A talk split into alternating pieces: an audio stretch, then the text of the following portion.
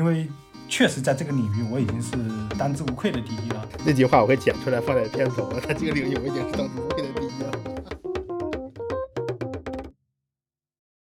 各位听众，大家好，这里是熊言熊语。你可以通过苹果 Podcast 及其他泛用型播客客户端订阅我们的播客进行收听，也可以在喜马拉雅、网易云音乐和哔哩哔哩等国内平台搜索收听。我是思考问题的熊。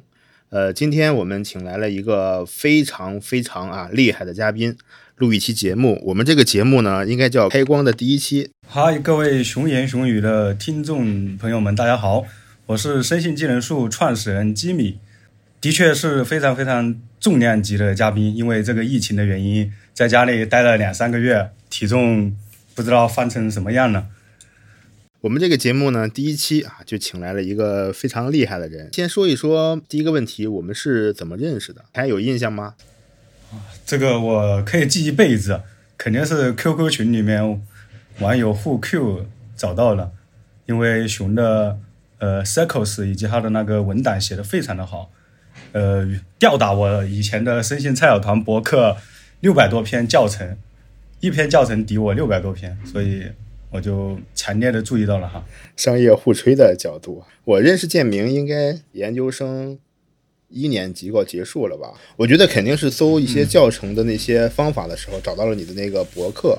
对对对，你能搜到申请技能树是很正常的。呃，关键是愿意找到我。其实当时已经至少有六千多人是搜到了，但是找到我的人很少。你怎么知道有六千多人搜到了呢？从 QQ 群的加群人数，当时 QQ 群就有一千多了，再加上我的那个访问量嘛，嗯，好吧，挺预估了，挺有意思的。提纲里面其实还提到了一个我们两个人之间怎么相互评价的问题，现在说呢，还是最后再说呢？嗯，我觉得都可以啊，都可以是吧？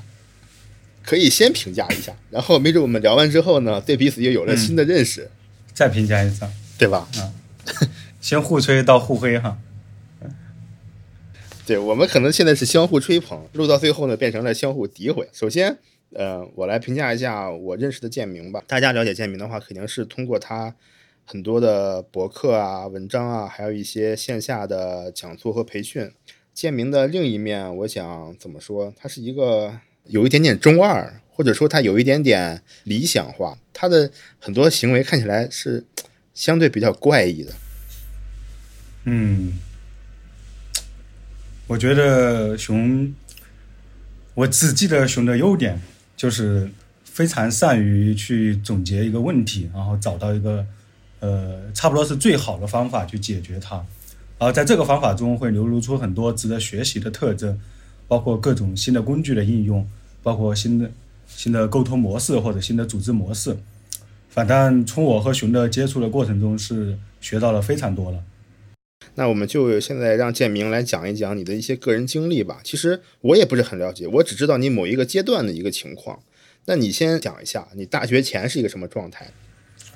大学前这个就太普通了，就是一个普通到尘埃的一个湖北人而已，湖北高中生或者湖北哪里人啊？啊，湖北荆州建立，就是这次疫情还比较严重的地方。嗯，我们差不多。教育水平都可以，所以基本上处于年级前列的，就我基本上都是前十名左右的那一些，啊，基本上这些嗯统计啊或者基本的数学啊，还有各种底子都打得比较不错，所以现在学生性的话就没有太多的障碍。那你当时有没有想过你可能会干什么？嗯，完全没有，因为家庭环境原因，我爸妈他们都没有读过书啊，附近也没有什么大学生，所以我甚至考完大学我都不知道报什么专业。对专业的不是很了解，基本上都是稀里糊涂过来的。就是我大学之前是完全没有任何可以说了，嗯，甚至认识的人都不多，因为一直在考试。小学在村里，然后初中到镇上，然后高中到县城，然后从来就没有出过县城。嗯，就是一个普通的很好学生。高考我是考到海南大学，报志愿报的。是学的什么专业？就学的生物科学。哦，那你那个时候就开始知道生物信息这个东西了吗？嗯，完全不知道，完全不知道。当时是我为什么选择生物是这样的，是我就考完之后，高考不都有三个月嘛？高考三个月，我就去了武汉的一些大学，因为毕竟呃，还是想先选择家里的大学嘛，附近的。但是去了武汉理工旁边的图书馆，啊，让我印象最深的是他们的呃食堂的饭菜是按弄斤弄两来卖的，可能是几块钱一两的那种啊，但我只记得这个细节了。反正就是在他们图书馆看书，看了各种各种大学相关的书，包括化学的，然后各种方程式啊、材料啊，几乎看不懂。然后看了各种数学的群论啊，什么集合呀，也是看不懂。然后看物理的那个也很难。看了半天，只有生物太简单了，所以就报了生物。但是是没有想那么多，什么就业啊，什么各种。因为确实只有生物看得懂。OK，你们这个专业在你们学校是？我去的时候，我们专业是第二年，就是才开，那个属于生物大跃进的年代啊。当然，前面的十年更更是大跃进了，但是又跃进了一次，所以导致生物这个专业基本上水着不行。然后我们来学长学姐讲话来的都是生物技术的人，基本上都是来劝我们赶快转行的，嗯。那你就在这个专业里就学了四年吗？不不不，这这个这个我在学完第一年我就后悔了，就是我当初为什么要选择这个最简单的路，因为实在是太简单了，比高中还简单，嗯，所以我学了学了两年就走了，我就离开了，我就休学了一年。哎，等一下，就是说你前面两年，就是说你觉得这个专业对你来说很轻松，对对对，嗯，第一年就大学基础课嘛，说的跟一样。所以你学到第二年的时候就觉得在这个学校待不下去了，对，那些专业知识基本上看书就能看懂的。然后你就想着出去看一看，嗯，好吧？那你后面去了哪里呢？我第一年的我有休学的那一年的上半年，呃，按照我的路线图，我先去了扬州，啊、因为我有个蛮好的大学同学在那里，然后就去了呃长沙那边的中南大学、湖南大学。我没有去过北方，因为我的小时候身体不是很好，所以我报志愿的时候也没有考虑去天气冷的地方。然后就去了中山大学，哦、然后厦门大学也去了。然后去了这几个大学，每个大学都待了接近一个月，所以实际上上半年就已经没有了。然后我放寒假我就回了回去学校里面去了。啊，那你当时半年多，就是说你去了你以前同学的学校，嗯，然后住在他们的宿舍吗？对对对，住在他们的宿舍。人家也要上课的呀。对呀、呃，我是跟着他们去上课，比如说去扬州的时候，我就跟着他们上数学课，就是之前我看着就害怕的那些，呃，mathematic 什么，他们还正好参加一个什么大学生竞赛，就参加那个呃编程 MATLAB 什么的，嗯，就搞了半个半个月，然后就去另外一些学校了，去其他学校就没有再找大学同学了，我是自己冲过那个那个时候。呃，是呃一二年到一三年，还是那个呃赶集网啊、五八同城、百姓网还比较火的时候，那时候是三三分天下。现在百姓网都已经死掉了，我基本上就在上面发 发教发那些推文，呃发帖子吧，就是说换免费住宿，然后我去学校，我是帮别人做家教，然后在长沙的时候是给别人做了一个月的家教，就相当于带人家的小孩读初中，啊、是初一初二的一个小孩。就是说你给人家补课，然后人家给你提供住宿的地方。对对对，我给他晚上补课，然后白天我自己去学校，啊啊啊，住在他们那里，这个经历还是挺厉害的认识不同的人吗，嗯，啊。也就是说你有跟他们上过课，然后白天有的时候也带过家教，然后换一些住的地方。其实这半年你也应该说是没有怎么花钱的，对吧？呃，基本没有花钱，嗯，因为住宿不要钱嘛，然后吃饭也花不了太多，因为我大一大二的时候拿了蛮多奖学金，有一万多，然后我爸妈又给了我一万，所以我实际上有两万块钱，然后玩了一年。父母对你这个休学是一个支持的态度吗？为什么还会给你一万块钱呢？对啊，他我也不清楚他为什么会是支持的态度。他当时想的是，呃，反正你读完大学以后就要工作了，各种事情也很多，你要出去玩就玩一年吧。嗯，因为他不知道我要去干嘛，他他只以为我要休学，要玩一年。嗯，我爸妈的话算是高初高中就已经呃出去工作了，出去那种海就是去沿海务工嘛，就做各种各样的苦力活，所以实际上他们是没怎么带我的。我可以理解说，他们虽然没有上过太长时间的学，但他们其实还是相对来说思想比较开放的。嗯，对，不逼我很多。如果我将来有小孩，我肯定也让他高中读完了再去修几年学，再读大学。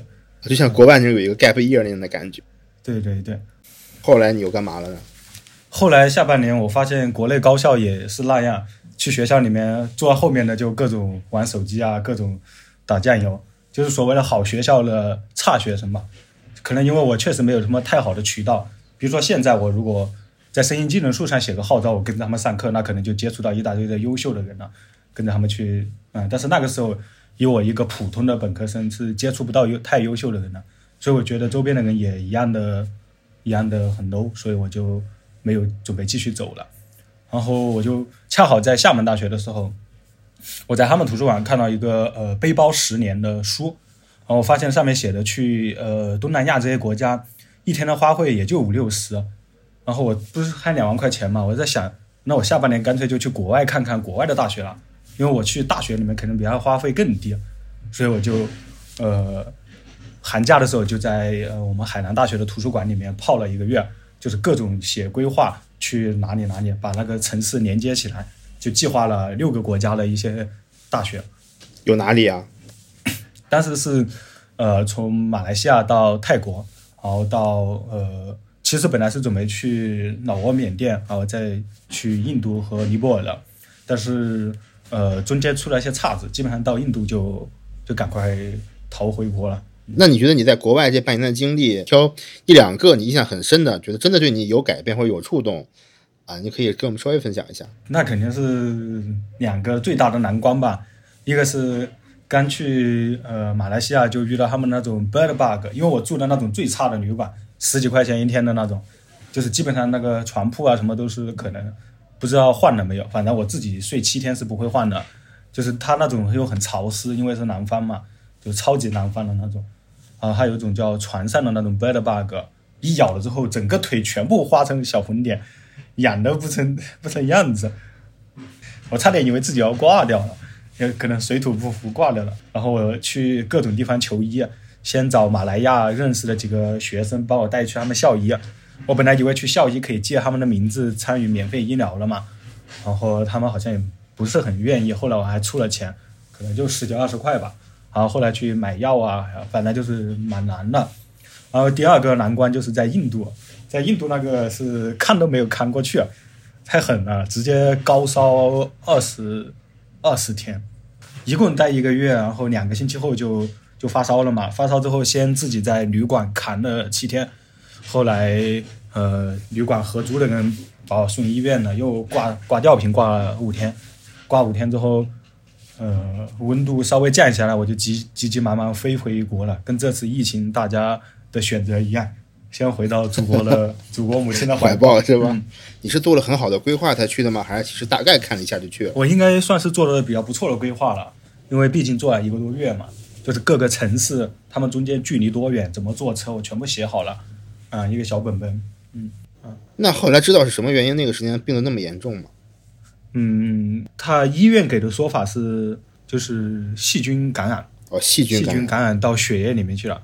他们的官方术语叫菌血症，然后致死率是百分之五十了。哇天哪！也就是说，我其实就是还挺幸运一半的概率，嗯，一半的概率活不下来了。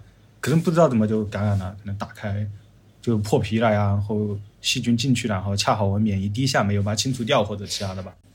好吧，然后你这样就病了一个多月，等于是。嗯，病了一个多月，然后再休息一些时间，就开始新的学业了。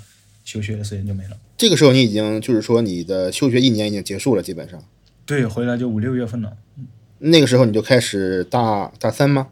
嗯，啊，就回去学校继续大三大四了。嗯，哦，但是我有个问题，因为我没有休过学嘛。你你休这一年，你的同学是全换了对吧？全换了，嗯。也就是说，其实你这四年应该是有两波同学的。我有，其实是有三波同学。我大一过完之后就换了个专业。嗯。啊，你大一是什么专业？生物科学。后来换成了生物技术。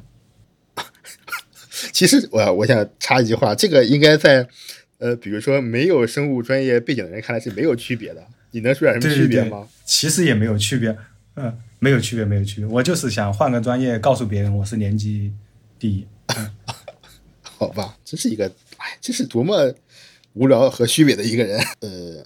大三、大四就过得比较正常了吗？有没有考虑过什么考研呐、工作，因为我们现在有很多可能听到这个节目的人，他也是在大三、大四这个阶段嘛，他会面对着要考研呐、要工作这样的选择。你当时有没有类似的困惑？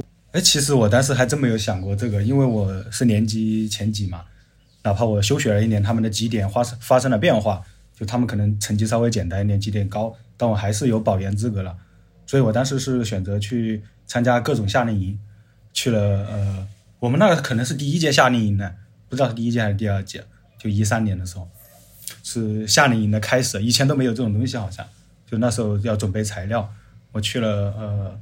厦门大学、中科大还有浙大的联合夏令营，然后还去了苏州大学，然后本来还申请了什么中科院化物药物研究所啊，还有很多，但是，对对对，在上海，但是因为他们时间是冲突的，所以我只能选择两个还是三个，嗯，我印。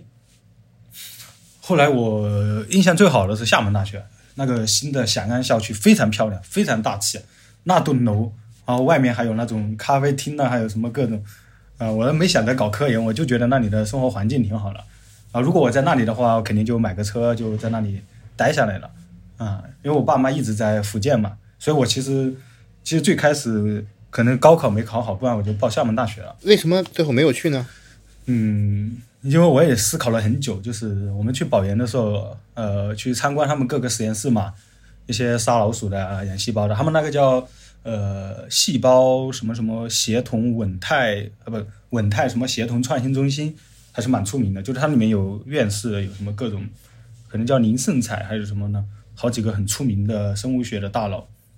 但是我好像确实确实没有什么兴趣搞研究，因为他的他要是一个不确定的科研道路，就是看不到成果呀，或者我不知道自己的智力优势体现在哪里。就是如果参加这个。参加他的这种培训或者学业或者科研生活的话，所以我当时就没有想着去做这些，做这些传统的生物学的硕士。那个时候其实你是可以去的，是吧？嗯，可以去了。也就是其实不是太想做生物实验上面的一些东西了。对对对，嗯。然后我要是换专业，可能也来不及，或者是也没有下这么大决心。所以你就当时放弃了呃保研吗？对，放弃了保研，然后我们大四就没有课了，所以我就去北京工作了。我们现在终于是到了你到了建明的大四的实习生涯，对吧？生物信息在这儿都没有出现，那什么时候开始出现了呃生物信息这个东西在你的这个世界里？嗯，就是大四的时候，就是一三年下半年的时候。嗯，当时是什么机会呢？嗯，当时最开始我去北京实习的时候，也是在那个时候，小木虫还是非常的火，就所有人找各种科研工作、教职啊、研究生调剂都在小木虫。我们也是嘛，就找了一个北京，呃，解放军什么总医院的一个小小实习生岗位，就包帮忙整理一些科研资料，就是一些呃中药复方的各种化合物对免疫细胞的影响的一些实验数据。而那个时候，接触了一些呃 meta 分析，就是它现在所谓的荟萃分析，就是大概也是数据分析的一种，就比较老套了，老传统的那种数据分析。呃，但是我做了三个月呢，嗯，就没有做下去了，因为那只是一个实习岗位，我要面临呃工作的问题了，所以我当时就开始找工作。找工作呢，实际上这个故事就开始在我的。呃，生信五周年、生信六周年的演讲会上开始讲过的故事了，就是我最开始因为学生物嘛，确实找工作特别难。你那个时间已经特别难了，是吧？对，已经特别难，没有一个正儿八经的工作需要我们。其实，嗯，那没办法，我就找了一些旅游，好歹我也是玩过一年那个，先找什么凯撒旅游，是黑导游嘛？呃，去哪去哪我都不知道那里有没有，反正那时候。北京比较火的是凯撒旅游，我不知道现在倒闭了没有。你是真的有当过导游这个经历吗？还是只是说你没有干？啊，没有没有没有没有，马上就被别人刷了。他说你这个穷游不适合我们这种，我们要求有一定生活品味的女导游，不是要的你这种 专门告诉别人怎么坐公交车的导游，这不是一回事。嗯，我觉得那个时间，如果你要是像现在有小红书的话，你发一些攻略，应该会非常非常火的。嗯，对，那个时候其实已经有马蜂窝了。我发了一些，对对，现在也有马蜂窝，对其实还是也蛮火。嗯，我发了一些简单的，但是可能写游记还是不太适合我。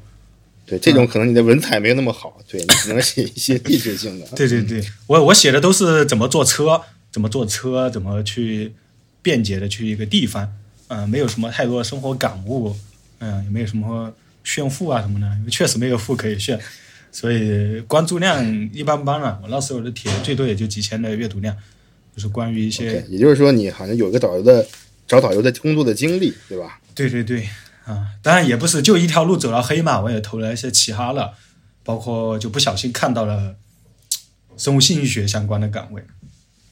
哦，那个时候已经有明确的这个生物信息学这个岗位的概念了，是吧？对，已经有了啊、然后但非常少。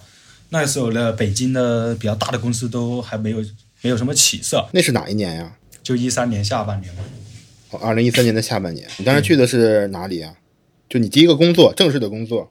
公司肯定不要我啊，我又没有生物信息学经验，去做实习生也不要啊，所以我就先找了一个招实习生的嘛，就是北京水产科学研究院，在呃西四环青塔那边，就在五棵松再过去一点的那个地方，就做就帮别人也是做一些数据整理吧。我的老师李博士他可能要做一些呃，比如说他要收集不同参考基因组的 GTF 文件，那我就去 Example 网站里面帮他去下载 wget 一下，这个简单。然后下载下来之后，就一个一个的统计一下有多少个基因啊，多少个外显子啊，然后跟他们自己做的大黄鱼啊，还有鲫鱼来比较，是不是它的参考基因组也是符合这个规范的。大家也比较好奇，就是你从一个生物技术专业的学生，马上要当导游都未遂的一个人，去找一个生物信息工作，你还能想到那个时候你是怎么学习的吗？呃，我当时是这样的，就是面试的时候，李博士是问我会不会 Linux 系统啊，会不会一些编程，然后简单考了一个编程，编程就是一个 C 语言题，我百度搜索把答案告诉他了，基本上就通过面试了，是线下还是线上？就 QQ 面试嘛，啊，所以直接搜索给他了，然后呃，那个会不会 Linux 系统呢？我也说会，因为我确实安装过乌班图系统，不管是虚拟机还是什么的都折腾过。但我当时也没有想到，他说的 Linux 系统是什么 set work work grep 这样的命令。但是去了之后，就赶鸭子上架嘛，就他一问我三不知，他没办法，就给了我一个 Linux 的常用命令，一个小册子，就大概二三十个命令，然后去背一下。呃，应该应该就他们内部的内部的小培训资料，就是常见的文件夹操作、文件操作、文本操作嘛，就这些命令，二三十个背下来就好了。嗯，那我我的背景跟大家可能还不一样，就是所谓的零基础，所谓的纯小白，它实际上也是五花八门的。那我就属于那种呃学过一点点编程，就自学过一点点，包括大学上过选修课呀，还有呃，当然很多人的大学也上过选修课，他也是随便乱度过的。这个还取决于自己对编程有没有什么概念，它是一种解决问题的思路，是。但是我是知道编程的概念呢，是知道变量呢，知道这些控制语句的，只不过我没有去写而已。我们的选修课也不要求你写代码，它类似于你有一个最基本的术语表的认知。这样的话，我看其他的就比较容易看。那么我就花了两天时间把 Linux 命令给看了一遍。所谓的两个小时把 Linux 看了一遍，究竟是一个什么概念？你看的是那个小册子吗？就看那个小册子啊，对，那个小册子就够了，因为那些命令是高频命令，你会的话，基本上就会做一些数据分析了嘛。就比如说下个 GTF 下到哪个文件夹，再整理一下，不就那几个命令嘛？这是我要提到另外一个观点，就是你一定要有任务驱动性，就是你学完之后，你一定要去做事，就你一定要是做这个行业，你学的这些东西马上就能用起来，那你学的就很快。我当时就是得益于这些，因为李博士不停的给一些琐碎的任务需要我去做嘛，所以我就就马上学了，马上用，马上学了，马上用，你就练起来了嘛。当时是他教你吗？还是有你就所谓的师兄师姐来带你呢？没有人教你了，这个东西你又不给钱别人，别人教你干嘛？啊，后来都是我教他们的。比如说他接下来要做，呃，他感兴趣的那个家族的基因，比如说给六百多个是吧？然后要去 GTF 文件里面把每个物种里面这些基因都找出来，那他就这任务就下发下来了，你就得做。那么我学了基本的 Linux，那我就可以用个 grep，也可以用各种，我就要思考怎么去解决这个命令。然后我发现如果 grep 会很慢，那我这时候就要编程了。让你离开那个地方的原因是什么？呃，就是工资嘛，工资可以翻倍，当然走啊。三四个月以后，你就化身为一个中高级的声信工程师了。对对对，这个靠个人的天赋和努力了。我怎么觉得是时代的机会呢？啊，你说的这个也有，两个都要有，两个都要有。呃，我觉得第一个工作项目可能还得再说一说，就，呃，最开始两个月我还停留在那个，呃，最普通的这些数据分析小任务环节上面。我不是提到 Linux 命令不行了吗？那我就要开始做编程，比如说多个 i 样本 ID 去提取序列这种东西啊。那最开始编程我就面临一个选择，是学 C 语言还是学 Perl？因为我会 C 语言啊。然后 Perl 是因为实验室都用的 Perl，哎，你为什么会 C 语言呢？你不是学的 Java 吗？一开始啊，Java、C 我都看过了嘛，就是大学的时候没事嘛，都看了一下的嘛。天哪，就这种会就是认识一下，认识认识基础基础的语法，那我就要思考学不学 Perl。最开始我是抗拒的，因为谁没事学那么多编程语言嘛，所以我就学 C 语言，就是不是要叫复习 C 语言。啊，刚开始还写了五六个小命令，解决了一些需求。这代码写的忒惨，一就一简单一一个命令写两百多行，写的真的是头发都掉了。什么链表啊，什么各种，而且还老报错。而我我恰好坐在我隔壁的有一个北京的富二代，就在那里呃隐居的，而他的代码很溜，所以我都是请教他的。他是写 C 的吗？他啥都写，哈工大的本科硕士。嗯，然后我就又花了几个小时把破尔语法看了一下，看完之后真的是，真的是感觉惊为天人，怎么会有这么简单的代码呢？然后我就把我的原来写两百行的代码就转化成破尔语言的代码了，就三五行就搞定了。当时我就感觉不应该有 C 语言这个东西，那两个小时就入门了，代码都可以写了。但是接下来就要出现很多实战嘛，把各种各样的程序需求都用破尔写出来。就写了大概写了大半年的 Perl 吧，也就是说，嗯，你是等于在这个地方待的这不到一年的时间，你是学了 Linux，然后学了 Perl，然后而且能做一些东西了已经。对对。当时你就用这个精力和这个能力去申请了另一个工作的中高级声信工程师。那个时候我面临一个转折，就是我我肯定得跳槽了，因为我的工资只有三千多一点点，就是作为一个正式员工。因为本科就这个待遇嘛，你这属于公务员的正常待遇，那我必须得跳槽去一些民营企业嘛。所以我当时在北京找了一下工作，也在其他地方找了一下工作。第二份工作就是找声信工程师的工作嘛，反正均价都是五六千，就六千到七千左右，就看你怎么谈了。嗯，然后如果是在一些比较成规模的，比如说像我前面提到北京那些公司，都是给了五千上下。但北京租房也很高，也很贵，所以我当时也想换个环境，主要是北京的雾霾非常严重。我去的那个一三一四年是传说中最黑暗的北京，反正就去了深圳，那真的是一片蓝天，反正就是，我就一去深圳我就喜欢上那里了，我就当时决定就在那里留下来工作吧。然后当时可供选择的公司也不多，然后我就选择了我的第二份工作所在的公司。呃，是做一些免疫组库产品的，但是就负责那个产品。我在那个公司做了一年一个月吧。哦，这个时候已经到了一几年？啊，一四一五年了。一四年。一五年。啊，一四年下半年到一五年上半年，我就在深圳租了一个，在他们的大学城地铁站租了一个房。工作一年，是我一个人负责一个全部产品的研发，就相当于是成为了一个呃彻底坐实了中级生信工程师的水平。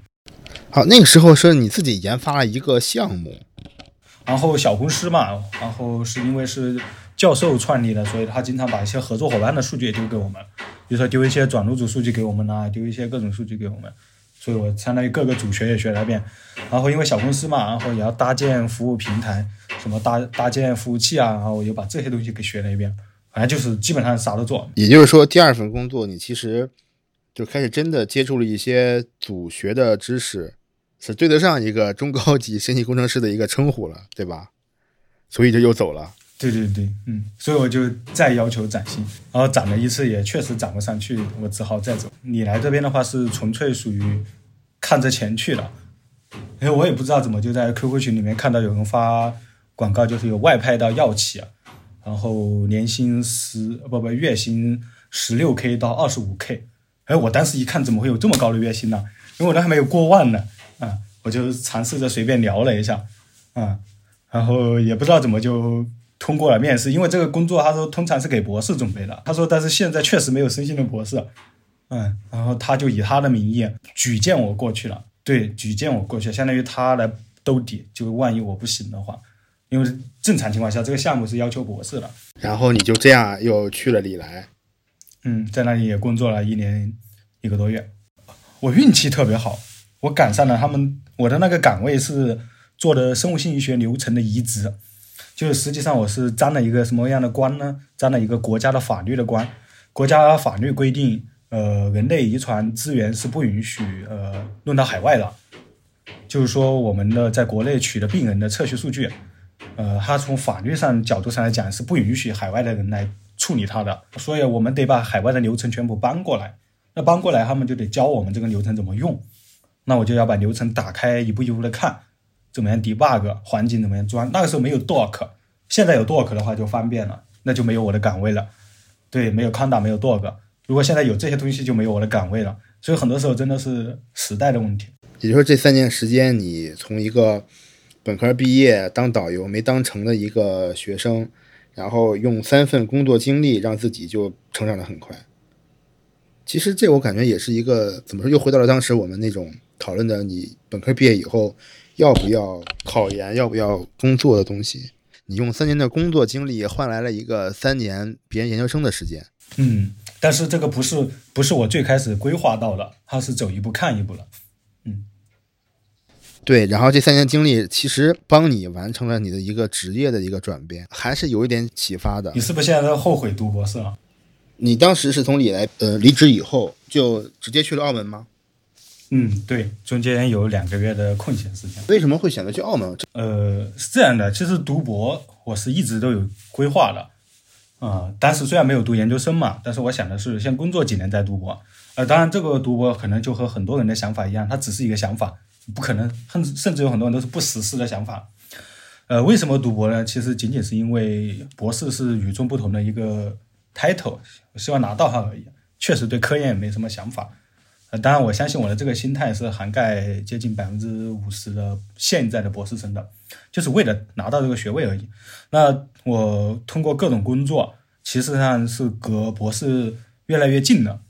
第一份工作的话，实习的那一个可能就是帮博士生打下手。第二份工作的话，其实我虽然是在公司做呃生信小主管，就是各种主学各种都做。那我们的教授他是南方科技大学的一个教授，所以实际上我还帮他带一些本科生的课程，包括讲一些什么波态啊，什么各种的软件呐这些东西。那实际上我是一直没有离开学术的，包括在李来也是一样。虽然我的工作是工程师，但是我们一起协作的工作的人都是博士，就除了我这个嗯冒牌货不小心进去了，其他的人都是博士。那这样的话，我实际上是嗯没有离开学术圈太久，我是一直都想着去读博的。那么我为什么会选择澳门大学呢？是因为当时也是因为确实跳得太快，工资太高了。以至于我几乎找不到下家，因为不可能有人去花两三万块钱一个月去招一个本科生来搞技术，没有意义。那我也没有上升的路了，所以我只能走学术。就我我可能可以在你来再待一点，但是可能因为我恰好走得早吧，呃，要是走的不早，第二年就是被辞退了，因为他们整个部门都解散了，所以的话，算是比较幸运的走了吧，然后。没得选，是因为在国内的研究生、博士、硕士、博士工资待遇都太低了，你没办法要求一个拿过月薪几万的人去忍受每个月一两千的这种待遇，所以我只能选择香港、澳门或者海外。海外的话，我还没有做好心理准备就去欧美，所以我就先在国内走走吧。就澳门和澳门和香港是比较理想的地方，但是香港它需要雅思、托福。我又确实不想耗费时间去考这些东西，然后我算是比较幸运的赶上了澳门大学，就是恰好成立了一个新的学院——健康学院，在我前面就两三届学生，所以那个时候的话，面试标准呢还有各种都是比较低的。就我实际上是比较水的一个博士，就这样被选上了。也就是说，其实是你的各种限制条件和因素，让你其实没有什么可选。对综合评价，嗯最后就其实你选来选去，比如说你要去一个可以直接读博士的地方，对吧？然后还呃不要求有一些学历，或者不要求有一些英语成绩，英语成绩，然后就其实那个时候只能去澳门大学，刚好他们有一个新的学院，然后你就进去了。对，如果正常的话，你就在那边读书就好。什么时候开始就想着要做分享了呢？嗯啊，这个分享要追溯到我的实习工作就开始了。其实我实习的时候，呃，学编程还好，编程基本上看一眼就懂了。但是后面那一些，呃，各种生性软件的时候，我就发现有一个很大 bug，每一个软件说明书都是几百页厚，但是我实际上只用它的一两个命令，但是我却不得不看忍受那么枯燥的英语的文档，而且搜索中文文档的时候，全都是过时的教程。我搜个 BWA，他还在给我讲 LA 那些东西，现在都是 MEM，就是这些软件进化太快，教程都不都不够，然后又确实不，确实我可能 some taught 我只想用两个命令，教程甚至有的给我改成英文文档了，什么 T review 啊，什么 NPy up 啊，什么各种，我实际上都用不上，我只想解决我的一个 some to a bam 转 some 转 bum 而已。甚至我只想把它变成一个管道，做完这个东西就走，但是却没有这样的一个嗯学习的渠道。我当时就看了一些中文的博客，感觉也不行。那时候比较出名的一个是陈年虎，还有一个是呃云之南，我不知道现在还在不在。云之南是昆明动物所的一个生物心理学的，可能是科研人员还是什么吧。他是一三年活跃着了。陈年福也是一三年活跃的，我我当时就想着，呃，如果我自己，呃，也像他们一样的写，将来我查教程什么的，因为这个软件也经常用嘛，有时候自己也搞不清楚，也忘记之前是怎么搜索的了，那我以后搜索的话，我就能搜索到自己了。然后当时恰好又面临那个阿里云搞活动顺利两年的空间域名，让你写博客，我就折腾折腾，就搞起来了。虽然说特别丑，但是也开始发教程。那个时间是几几年？当时你开始做这个博客的时候，开始做博客，我就是动手做，已经是呃一四年了。我是按照标准四部曲来写教程，就是先写清楚这个软件怎么样下载和安装嘛，然后再写清楚它的输入数据是什么，然后写清楚你运行它的命令是什么，最后写清楚它的输出是什么就好了。因为大家也只需要看清楚这个软件怎么用，他不需要知道这个软件的背景、它的好坏、它的什么各种。其实就是完全你从一个自己的需求出发的，对吧？对我要把它就是把自己下下来，装好了，能够用，能到得到结果，嗯结果能看懂就没问题。看得懂就 OK 了，嗯，其他的一概不用管。这个过程你大概持续多长时间？就是说你写这个教程，软件我应该写了一百多个吧，可能都不止，具体我也记不太清。而且我当时我去上海的时候，我还给每个软件还录了屏，所以你刚才看到的优酷上面是有的。哦，所以那个优酷真的是你自己录的视频嗯，是的，哦。现在可能大家都不太清楚了，就是那个时间你大概用一百来篇的教程，是你一个博客的基本的一个雏形，就是每一个工具的安装方法，然后使用方法，还有结果的一些解释。其实呃，怎么说，就是应该是说你翻译了一些呃人家本身的 menu 和文档，对吧？嗯，精简和翻译。明白了。然后那你是这个过程大概持续了多久之后，你觉得你可能要做一点别的事情？比如说啊，这个阶段我们姑且称作你的这个个人博客的一个阶段。那你是什么时间开始考虑到做一个类似于呃生鲜技能树的这种论坛的这种形式？这个已经到我上海工作离职的时候，我才想清楚要做一个什么了。嗯，当初做这个博客的话，实际上我是已经走上正轨了，就是呃，没有一个经验我就发一下，每有一个经验我就发一下。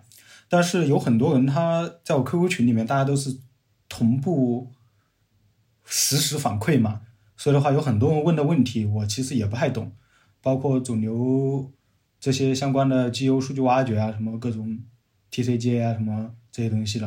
因为当时我也没有这方面的经验，然后呃，我当时想的是，既然有需求的这么多，然后也有一些优秀的管理员在帮忙回答，然后他们也有自己的博客和论坛，包括那时候也认识了你，你也有自己的那个小博客，对他们就是早期的博客组嘛，就在我的影响下也开始分享了，就把他们汇集起来，呃，想做一个不仅仅是我个人博客的一个产品，那么就是论坛咯，就是多个博客的合集。我们的定位也很简单，就是多个博客的合集，嗯，就是把菜鸟团的其他的一些搞分享的人综合起来。刚开始就邀请大家在上面去把自己的博客搬运过来而已。这个事情大概开始从上线到运行到有一定的成果，花了多久？这其中有没有一些你现在看起来其实当时比较对的或者比较不对的一些做法呢？嗯，应该是把那个论坛做出来花了两个月吧，就是最开始找找模板，然后把它给安装起来，然后邀请大家注册啊什么的。嗯，比较对的可能就是，我觉得我自己。恰好有两个月的困困穿时机，因为去澳门那边的话，他们的签证什么办的很慢，所以的话我有两个月是没有工作的。然后我又恰好搞了个直播我的基因组的活动，所以的话给论坛早期导了一些流量，然后让它活下来的吧。嗯，然后比较不对的是，我确实不太不太懂怎么组织大家去做一件事情，因为它是一个纯公益的，所以的话我只能说。呃，用我们大家友谊的小船来作为一个筹码，来诱诱使大家去把自己的博客搬运过来。但是，呃，这个确实没有什么太大的动力，所以到最后这个博客也不，这个论坛也变成了一个差不多的博客。但是我感觉好像那个时间，论坛这个东西已经过了它最火的那个时间段了。嗯，对吧？因为那个时候已经开始有所谓的呃公众号啊，我们现在说叫自媒体啊，对吧？大家那个时间，呃，人们更多的其实是想从你那儿找到一些东西，而不是想分享。对他没有特别大的意愿去在你那一个呃相对简陋的论坛里去写什么东西。而且当时我记得你搞过一个什么叫线上编程，对对对，我们搞这搞过一个直播编程的活动。呃，最开始是因为我本身在做直播基因组的活动，然后我发现呃分享上去的呃留言的很少，然后直播编程是因为计算机基础真的是深信一个非常大的一块，然后我可能在某些地方看到别人有搞直播编程的活动，那他们那个直播编程的活动是这个意思，就是我在这里写代码，然后一个摄像头拍着我，就是他他们他当时那个。呃，文章上面是在嘲笑这种活动，就说怎么会有人这么无聊，就看别人写代码，他就，啊，对，直播里吃饭睡觉一样的，就是啥也不干，就在那里敲代码。就我不知道为什么大家要看这个，但是我觉得，哎，这个直播编直播编程是不是可以做成一些真正的直播，就是就是给你讲这个编程题。所以我当时就恰好，我之前实习的时候不是以任务为导向做了很多。什么 GTF 文件的探索呀，什么这种东西嘛，那我就想着我可以把这些抽提成一个一个的小问题，所以我当时提了一个生性编程两百题，啊，当然大家比较熟知的可能也就前面的二十个题，因为确实我也只写了二十个题，这是先写个两百题占领一下那个高度，嗯，然后前面的十个题大家参与度非常高，呃，然后我们做那个编程。也确实是想把流量给吸引上来，所以我们当时就收了十块钱，十块钱一门语言，还是一个一个啥的，一个月还是啥，反正就是意思一下，因为，然后希望大家是听完我们的直播分享，然后把自己的解题思路也分享上去，最高的那个可能都吸引到了好几百个人一起回答问题。好，那我们现在大概聊了一下你这个前期的一个分享过程。好，那我们就现在再到下一个话题，嗯。还是回顾一下生息技能树啊，就现在大家非常熟悉的这么一个呃公众号或者是一个团队，它的发展历程，从公众号开始吧。呃，因为我们从呃一三年、一四年选择博客，再到一六年、一七年选择论坛，实际上一直都选择的是过气的互联网产品，都是走在夕阳行业里。对 对对，但是我们的优点就是足够坚持，足够努力。拼命的写，拼命的去做事情，然后很不幸的是，我们选择公众号的时候也是一个半夕阳产业啊，就是它它实际上算是过了红海，不过了南海。是什么时候开始有了做这种所谓的线下活动的这么一个想法？是什么样的机会呢？嗯，线下活动就从到你刚才的菜鸟菜鸟团的第一篇博客就开始了，就是做一些线下学习小组，因为确实声信这个行业，呃，太杂乱无章了，需要一些互动的。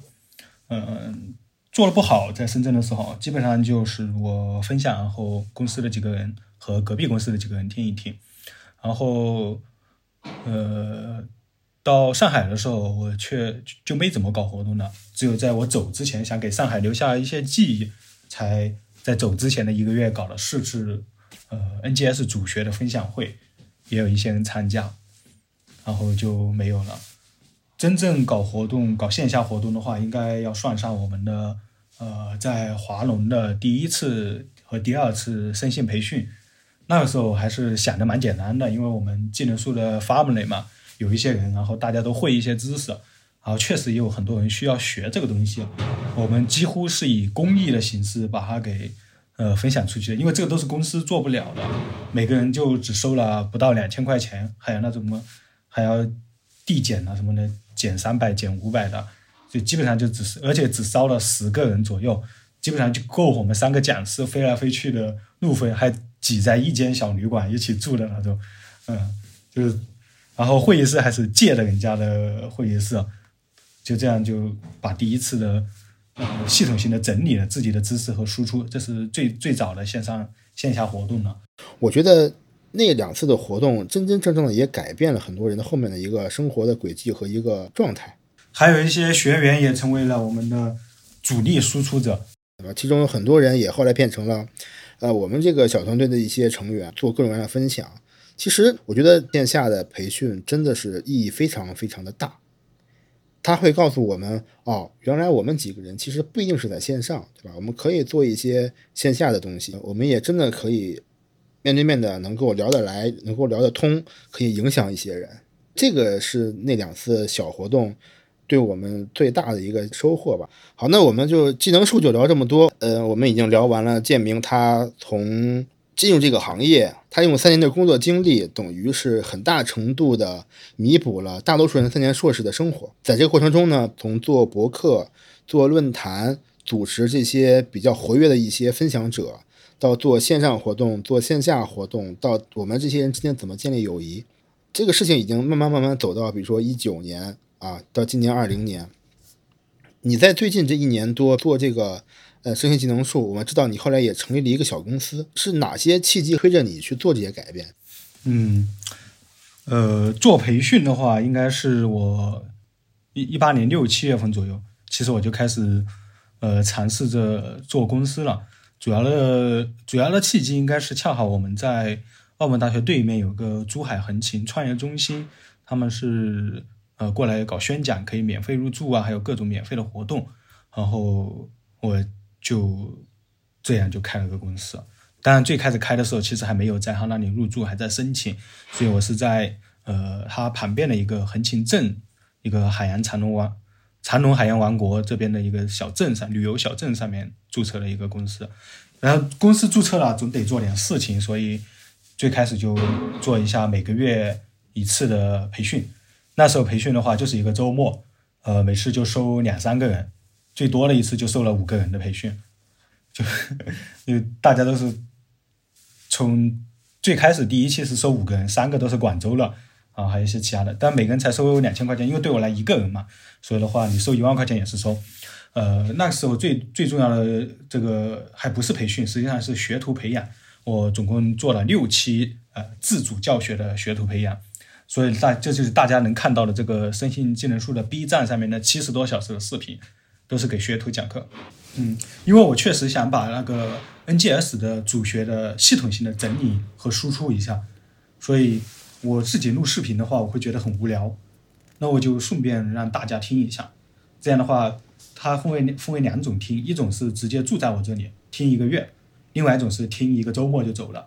听一个周末呢，就是我刚才说了，只有两三个人、三五个人的那种，他们听完就走，他们就是听一下基础。所以我的那个二元的视频就录了三五次，每次都录的是差不多的，因为都是给他们讲的。然后学徒培养就是给他们讲不一样的，每周讲不一样的，讲 RNA-seq 呀，讲呃肿瘤外显子啊，或者是讲一些 ChIP-seq 呀，表观相关的，反正都讲。以一个主学讲两天，就是系统性的整理它的相关的资料，然后不同的学徒学不同的知识。那后面怎么就到这种线下培训了呢？因为我要做这些事情的话，有很多琐事我是做不了的，比如呃开发票。公司注册，那我就需要招秘书。那招完秘书的话，我讲完了这些基础的知识之后，我不能再讲一次，那我得招讲师。招完讲师之后，嗯，那我就顺便又扩大规模，多招两个讲师。那多招两个讲师的话，就不能一直等别人学员上门，学员上门来的又太少了，这种基本上就等于是呃半亏性质的公益行业了。所以呢，我们就再多招一些人，变成一个全国巡讲的模式，就到达大家各自的城市，这样他们可以省掉一两千块钱的飞机票啊，还加上接近一千块钱的住宿费，我们就直接飞过去他们的城市，就一一九年就做了一整年的全国巡讲，去了接近二十个城市。这些地方的反馈怎么样呢？我们全国巡讲早期的话，其实呃学员的学成率是不是太高了？因为他们呃很容易跟不上。所以我们是三天的课程，然后设置的内容还蛮多的。如果他们确实没有什么定力，比如说他学完之后不继续听视频，不继续做作业，实际上是属于呃落下的概率比较大的，可能学成的概率都不到百分之四十吧。最开始。那你觉得这个事情后面有所改观吗？嗯，我们现在做成一个呃全国巡讲网课的模式，就是呃还有二十天呃每天三小时的一个直播课，这样的话互动的。呃，概率就变大了，因为我们可以监控他们的听课状态，对呃落后的同学打电话或者语音点对点的去督促哈，除非他确实不想学，我们没有办法之外，基本上都能跟上的。你说的是连续直播二十天？呃，每个月四周，每周五天，就正常上下班制嘛，提升了接近两到三倍的知识知识密度，这我们做下来才发现这个是最适合学习的。因为这时候能跟上的概率大大提高。呃，这个已经你们做了有几期了呢？做了两期了。嗯，现在的效果还是不错的，对吧？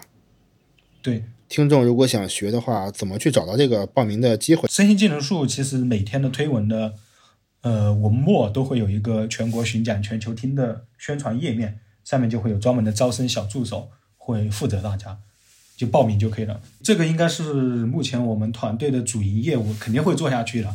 呃，最开始的线下，其实我们更偏重于粉丝见面会。比如说，呃，二零一九年前几期也就七八个人、十个人，基本上就是过去拍拍照啊、聊聊天啊，然后他们愿意学就跟着学下去。现在就是成规模的教学体系了。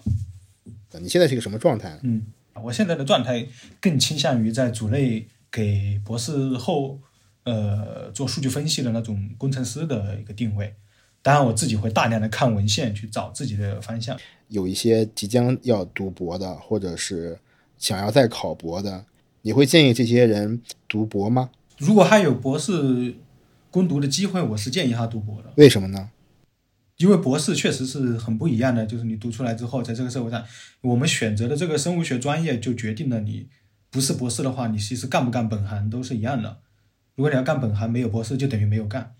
但是你读的时候一定要想清楚，就是你是要迷茫的读过去，就是其实像我，我也可以读过去的，就是水水一些论文啊，混一混毕业的条件也是可以的。就如果你对自己要求不高的话，呃，但是如果大家重新要读，就是现在要读的话，我给他的经验就是，你去先找清楚你的老板确实是有意愿培养你作为博士，而不是说你有一个博士机会就赶快上。因为你有可能上了一个坑，一个巨坑，就是还是挑一下。没有读硕士的这三年，你的成长、你的收获是远远大于硕士这三年实际的学习的情况的。对，所以我们怎么能说你这博士这四年或者说三年的时间，你的收获其实是要大于你如果真的是工作，工作是吧？对，那是因为你在和我工作的前三年比，如果你和我工作的第四年到第十年来比，你就会发现是没有任何进步了。就是如果你作为一个高级工程师再往后面是没有路可以走了的。如果你不自己去想清楚路，你往后面走其实也是一个博士，只不过你是一个社会博士。你三年成长很快，是因为本身你可以进步的空间还有很多。对，然后你到后面的话，就可能很正常的是在重复你之前的工作，对就是一个正常的工作、挣钱、养家糊口的这么一个状态。对对对，而且你在社会上混的这个博士，还是没有任何人给你呃帽子的，你是会错失很多机会的。那你觉得现在你的这个，即便你在读博嘛，但是你平时嗯也要每天写公众号的推送啊，还要组织这些活动啊，你能应付得过来吗？它造成影响肯定是有的，但是我觉得它并没有干扰，并没有干扰我的学业。我的学业最大的问题在于我并没有很清晰的课题。如果我有一个目标，有一个路线图，以我的能力是很容易把它打通关的。现在问题在于我不知道走什么路都是路，而且实验室的氛围也决定了我就是很迷茫。然后我现在做的事情倒并不会占用我很多时间，因为写公众号它已经成为一个本能了，或者是我只需要有一些想法，我就把它给记录下来，到后期要发的时候再把它修饰一下。所以现在有很多人都说我的公众号在炒冷饭，就是不停的把以前的 推文链接放上去。比如说，有很多确实我也不需要写了，你搞基优数据挖掘，你现在的公众号一百多个公众号全是抄了我的那一套，所以实际上我自己抄我自己，我觉得也没有什么了。就是你就是看我以前的推文就 OK 了嘛，不就是那一些 GU 的怎么分布啊，矩阵怎么规划，这个我都写过很多次了，我确实也没什么好写的。我基本上就是看一看文章，呃，有感兴趣的就布置一下学徒作业啊，或者是因为主学我也写完了，新的主学三代测序我确实没有项目，所以我也不也不想暂时也不想去研发，所以实际上并没有耗费我太多时间。至于公司这一块就更简单了，公司这一块我基本上就是交给我们的教学秘书、教学团队。我也很少出手。这个时候其实有一个嗯很有趣的商业问题，就是假如你自己有一个呃祖传的店铺，比如说你是一楼的小店铺，你自己可以开个餐馆啊，自己做厨师卖卖早餐或什么的，一个月也可以呃挣八千块钱。那这个时候你会花八千块钱去雇佣一个嗯师傅来帮你做饭吗？然后挣的钱你什么都拿不到。对。我选择会，呃，因为那样我就不用怎么做事情了。他花八千块钱，你还是可以挣一点的，并不是不能挣，而且你的时间会留下来做其他事情，就你解放了自己。呃，你收的这些钱，基本上百分之九十以上都是用来呃负担掉这些团队、呃、全职团队的用人成本、们巡讲成本。对，早期就是这样的，就是哪怕一分钱不赚。你也不能把自己的时间全投入。你比较理想状态就是说，我现阶段可以不挣钱，但是呢，我要让这个事情持续的，呃，相对容易的运转下去。对，因为那个店铺是我的，哪怕我不挣钱，我让别人知道我这里有个店铺，我这个这个街会出名。我其实一直没有太明白你的一些规划和想法，你只是想让这个事情先这么正常的进行下去。嗯，因为确实有人有需求需要培训。那我自己也不可能花这么多时间去上课，虽然我自己花钱，我可以把这几十万全部挣下来，可是那样我会陷入确实没有时间去做科研的地步。嗯，我还不如把它分享给团队，把团队带起来。技能树它可能也不是一个事业，就你做这就是一个很公益的。你要做事业，那必须是我找到一个可以持续为人类做点事情的，比如说做药物开发或什么的，基因药物开发，这个确实。跟我们这个专业很相似，但是我现在又确实没有这方面的知识底蕴，所以有可能在接下来这段时间，我仍然还在不停的去求索哪一条路值得走。嗯，技能树的发展上没有一个特别明确的规划和时间表，对吧？对，但是它确实已经发展出一条培训业务了，而且也有呃成规模的团队和体系知识了。你怎么看待现阶段我们这个整体的国内的生物信息学环境，或者说它的市场？生物信息学绝对是一个朝阳行业，因为整个我一直对生物信息学的定义就是把生物学的研究全面给数据化，它必须要全面的数据化，不管是不是我们现在做的这些 NGS，还是现在的单细胞，或者是那些呃高通量的切片，或者是一些主其他的一些数据形式，但必须要数据化。这数据化你就离不开编程，离不开编程，所以它一定会成为一位。呃，生信数据工程师，只不过每个人掌握的水水平不一样。这种技能其实是在生物这个行业内的学生或者是从业者的一个必备的技能。对，必备技能。哪怕你将来不做生性工程师，你做生物学科研，你也要会这个数据分析，不然你就只能陷入无休止的求助。嗯，那你怎么看待现在，呃，国内相对来说越来越火热的一个生物信息培训市场？我们有几种类型吧，比如说一些线上的视频课程，所谓的小班教学，非常成熟的培训机构的教学。生性培训市场，我一直都不看好非常小众高阶的进阶培训，那个目前看来只能成为公司的专有业务。比如说公司它养了一个 HiC 研发团队，或者是养了一个 ATAC 个研发小组，那么他们可以做一些分享给客户做，啊，反正你做项目的那个费用就很高嘛，几万块钱一个样品。那么你做这种免费培训很正常。那我们其他的公司来做这样的培训是得不偿失的，因为你研发项目成本是非常高的，可能还卖不了几个人。所以呢，我们目前的定位就只做这个入门级的培训，让所有人都学会生物信息学。不管你是通过我的培训来学会的，还是通过我看教程来学会的，都无所谓。因为我们团队也很小，也不需要所有人都去付费来培训。然后目前的培训市场的话，可能唯一值得说的。应该就是一些面对临床医学的那种功利性的培训，这个是确切有市场，而且也比较容易做的。就是你就冲着文章去的，其实有可能都没有学会数据分析的本质，就在那里把那个套路给走一走。我觉得这种教学程度是满足不了我自己的个人成就感的。就是有可能你教了半天，最后他还在问你最基础的问题，但是他却发了文章，这是种很诡异的状态。明白了，我会在很多不同的渠道听到不同的声音啊，无脑喷我就不说了哈。为什么你既然是打着分享生物学名义，还要去收费培训啊？这个可能你也解释到了，你说必须要覆盖这个成本，对吧？你可以不挣钱，但是呃，做这个事情的人，他们必须要能够保证自己的生活。呃，跟你有一些接触的人，但对你不是很熟的人，他们会觉得，呃，建明这个人有的时候说话很奇怪，很狂妄的一个人，嗯，会说别人都是垃圾啊，我怎么样呀？什么原因造成你喜欢这种表达方式，或者是你是怎么看待的？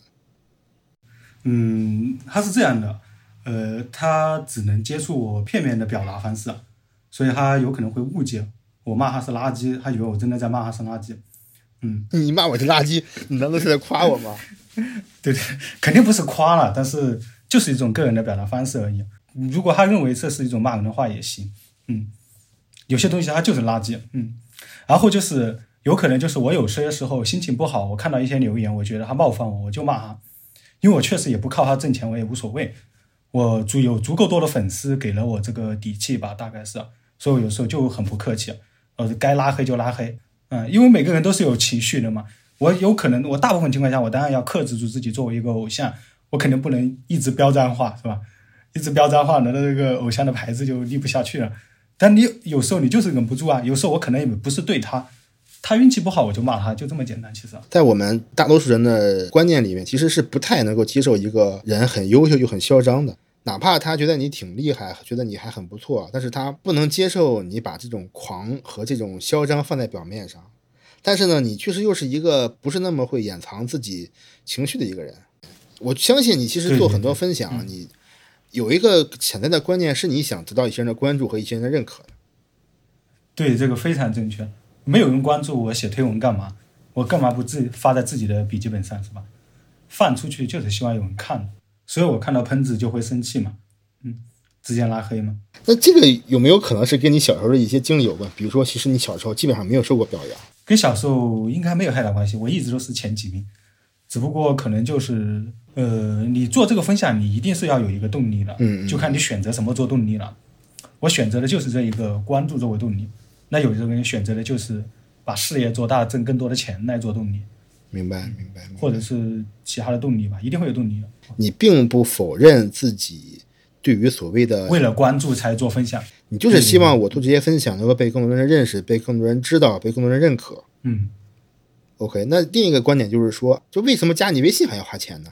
这个是这样的，最开始我的微信是免费加的，但是他加到当时人数比较多，现在也是维持在五千左右。然后我们也一直以为微信它是有上限的，但是好像说现在上线修改了，但是微信人数超过一定人数之后，我又维持不过来。我觉得加了微信付费的人，他喷子的数量要少一点。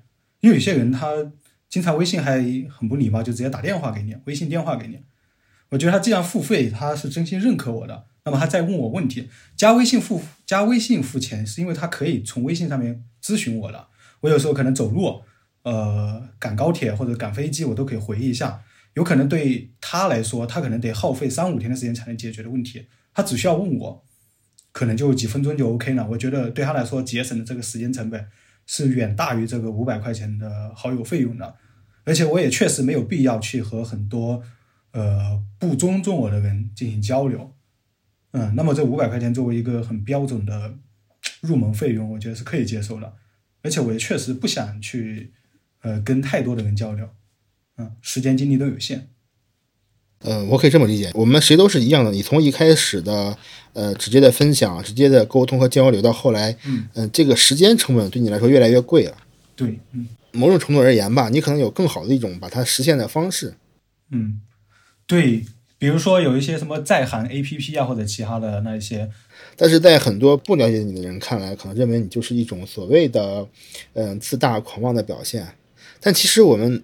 呃，今天跟你聊了这么多，你能发现很多人，呃，在做的事情，你在好几年前已经做过了，对对，嗯，对吧？只是说你现在这个阶段来说，你的时间也不太多，然后你也有很多事情要做的话，你确实需要一个机制来帮你过滤掉一些声音。好，那你还有没有什么一些想表达的？我我感觉这个是没有必要解释了，因为我的受众真的是太多了，所以我早我很早就已经看开了，就是最开始。呃，现在不是骂的最凶的，其实一五年到一六年可能是误解我的人是最多了。